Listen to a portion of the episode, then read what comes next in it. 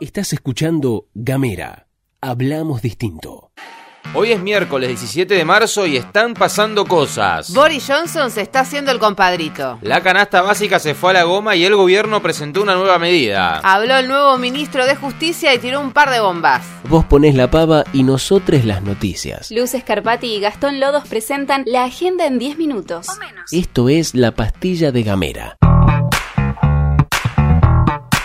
Antes de arrancar vamos a hacer una aclaración sobre un error cometido en la pastilla anterior y que tiene que ver con el salario docente. Un cargo de maestro equivale a 21 horas cátedra y no 6 como dijimos ayer. Para saber el valor de la hora cátedra hay que dividir el cargo de maestro por 21. Con el nuevo acuerdo salarial la hora cátedra tendrá un valor en junio de 2.193 pesos. Dicho esto nos vamos a una noticia muy importante porque el gobierno de Reino Unido publicó un documento de revisión integral de seguridad Defensa, Desarrollo y Política Exterior. El documento dice que las Fuerzas Armadas británicas disuadirán y desafiarán las incursiones en las aguas territoriales británicas de Gibraltar y mantendrán una presencia permanente en las Islas Malvinas, la isla de Ascensión y el territorio británico del Océano Índico. Además, el Reino Unido anticipó en ese mismo documento que va a elevar el techo máximo de su arsenal de ojivas nucleares de 180 a 260, lo que supone un aumento de casi 45 hay que decir que un arsenal de 260 ojivas, todas ellas diseñadas para ser enviadas con misiles balísticos disparados por submarinos, no cambia significativamente el puesto del Reino Unido en el ranking de armas nucleares. Rusia lidera este ranking con 6.375 ojivas, es seguido por Estados Unidos con 5.800 ojivas, que recordemos es el único país en el mundo que utilizó armas nucleares en población humana, y el tercer puesto es de China, lo tiene allá lejos con 320 ojivas. Desde Argentina, a través de Cancillería, repudiaron estos anuncios. El Reino Unido debe escuchar a la comunidad internacional que promueve el fin del colonialismo en el mundo y que en particular en el caso de las Islas Malvinas ha planteado a través de la resolución 2065 de Naciones Unidas que el camino para la solución del diferendo por la soberanía es el diálogo bilateral. Esto dice el escrito de Cancillería Argentina. Hace minutos nada más habló el ministro de Defensa de la Nación, Agustín Rossi, en el Destape Radio y explicó cuál es la postura en relación a la presencia militar británica en las islas. Hace tiempo que nosotros decimos que Malvinas se ha convertido en una enclave militar para los británicos, que hay tantos soldados británicos como habitantes en Malvinas, que si bien es cierto eh, los ingresos por los permisos de pesca y la, potencial eh, plataforma hidrocarburífera pueden ser importantes, nosotros entendemos que la mirada británica está puesta fundamentalmente en la ubicación geográfica por las características geopolíticas que le da tener una base militar allí en allí en Malvinas, ¿no?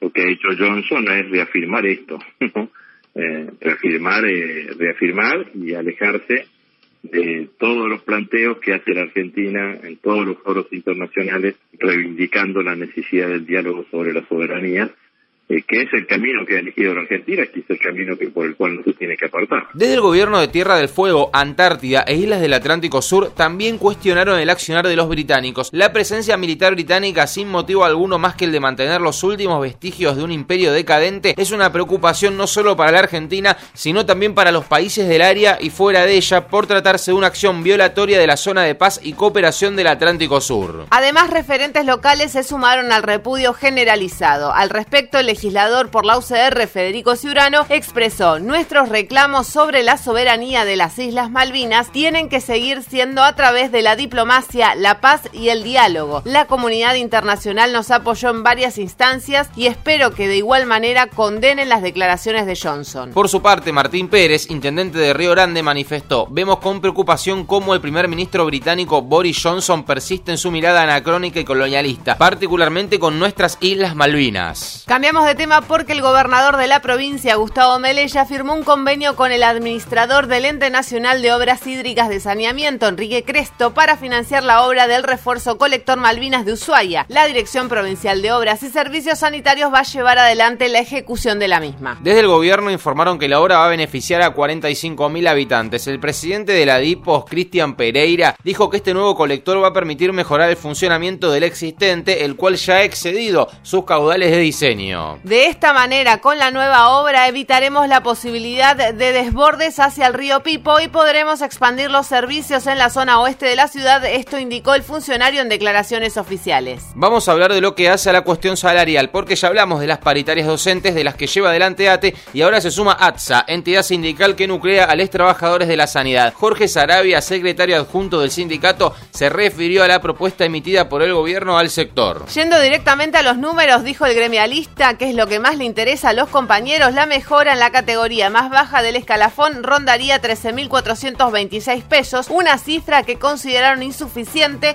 para lo que están reclamando. Tengamos en cuenta, dijo Sarabia, que en el mes de diciembre funcionarios y legislativos, el escalafón universitario y otros tuvieron una recomposición más que importante en un solo tramo. Tenemos economía, Literatura, y género. Tenemos música, identidad identidad, y humor. cuando quieras, donde quieras. Donde quieras. Encontra nuestros podcasts En gamera.com.ar.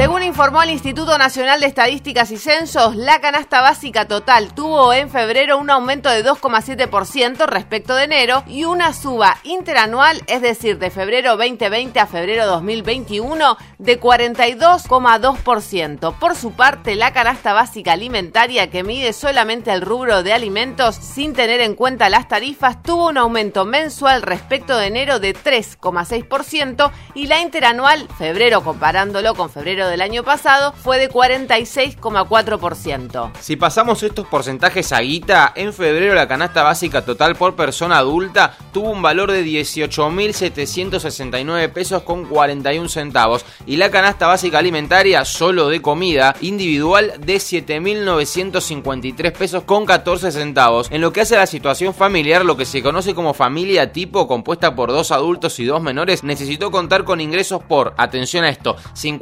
57.997 pesos para no caer debajo de la línea de la pobreza y de 24.575 pesos para no caer en la indigencia. Claramente estos números son hermanos de la inflación y recordemos que en febrero los precios aumentaron 3,6% y acumularon un incremento de 40,7% interanual. Siempre damos el mismo ejemplo ya que nos parece súper efectivo a la hora de tratar de entender lo que significa tener un 40% de inflación en un año. Para comprar exactamente el mismo producto, poner un paquete de yerba que en febrero de 2020 salía 100 pesos, en febrero del 2021 necesitamos 140 pesos. El mismo producto con el mismo sueldo, ya que además casi ningún salario aumentó un 40% en el transcurso de un año. La siguiente noticia está muy relacionada con esta que acabamos de dar y es que el gobierno nacional puso en marcha un nuevo método llamado Sistema Informativo para la Implementación de Políticas de Reactivación Económica. CIPRE lo llamaron, a través del cual las grandes empresas deberán informar mensualmente precios de venta vigentes, cantidades producidas y vendidas y el stock de los productos. El CIPRE está orientado a hacer un seguimiento de las cadenas completas como la alimenticia para tomar conocimiento de manera temprana de una posible falta de insumos y se complementa de alguna manera con el CEPA, que es el mecanismo por el cual los grandes supermercados le informan en tiempo real al gobierno la data de precios y cantidades. Este sistema alcanza a unas mil grandes empresas y en la primera etapa se incluyen alimentos, bebidas y artículos de higiene y limpieza, química y petroquímica, construcción y electro. Y las empresas que deberán informar son las que en 2019 tuvieron una facturación anual de un monto de 965 millones de pesos para el sector de la construcción, 2.600 millones para el sector de comercio y 2.500 millones para la actividad industrial. Es decir, estamos hablando de las grandotas. Como somos periodistas objetivos y no opinamos, sino que informamos de manera neutral y cuando nos ponemos a trabajar nos olvidamos de que somos seres humanos, no vamos a decir que quizás en Argentina para controlar la cadena de valor, el abastecimiento y sobre todo la inflación, quizás se necesita algo más que un monitoreo. Obviamente no lo vamos a decir. Vamos a otro tema. Después de que el presidente Alberto Fernández anunciara en un canal de televisión porteño que Martín Soria será el nuevo ministro de Justicia, el actual diputado nacional habló por primera vez a través de su cuenta de Twitter donde expresó que va a trabajar para mejorar el servicio de justicia y dijo que el desafío es desarmar el lofer y la mesa judicial. Más tarde Soria habló al aire en Radio 10 donde explicó un poco más sobre el fenómeno del lawfare y dijo que hay que terminar con eso y con las operaciones judiciales. No queremos nunca más una justicia que persiga según los vientos políticos de turno, expresó. En la entrevista Soria respondió a los argumentos de la oposición que plantean que el nuevo ministro de Justicia será quien avance para desligar a Cristina Fernández de Kirchner de las causas judiciales que pesan en su contra. Eh, a ver, es el caballito de, batalla de siempre, ¿no? Este, la impunidad, que van por la impunidad. A ver, acá no hay ningún cambio de causas ni de fiscales en ninguno de los proyectos este, que se presentaron hasta ahora, tanto para modificar la ley del Ministerio Público Fiscal como la reforma judicial que fue presentada, existe la más mínima posibilidad de cambiar jueces. Pero además, este, conociendo a, la vicepresidenta es lo que menos querría. Este, este, esta es la verdad.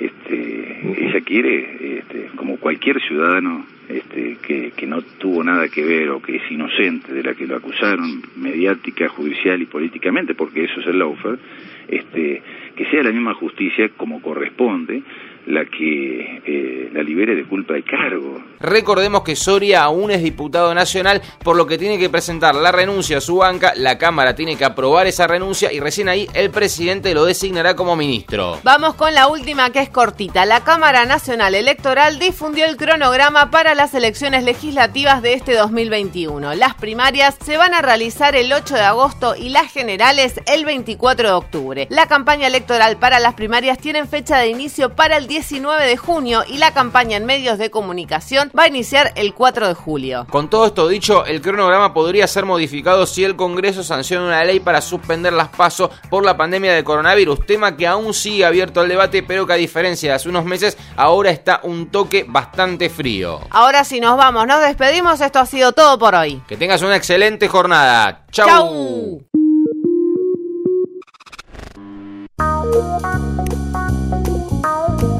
Música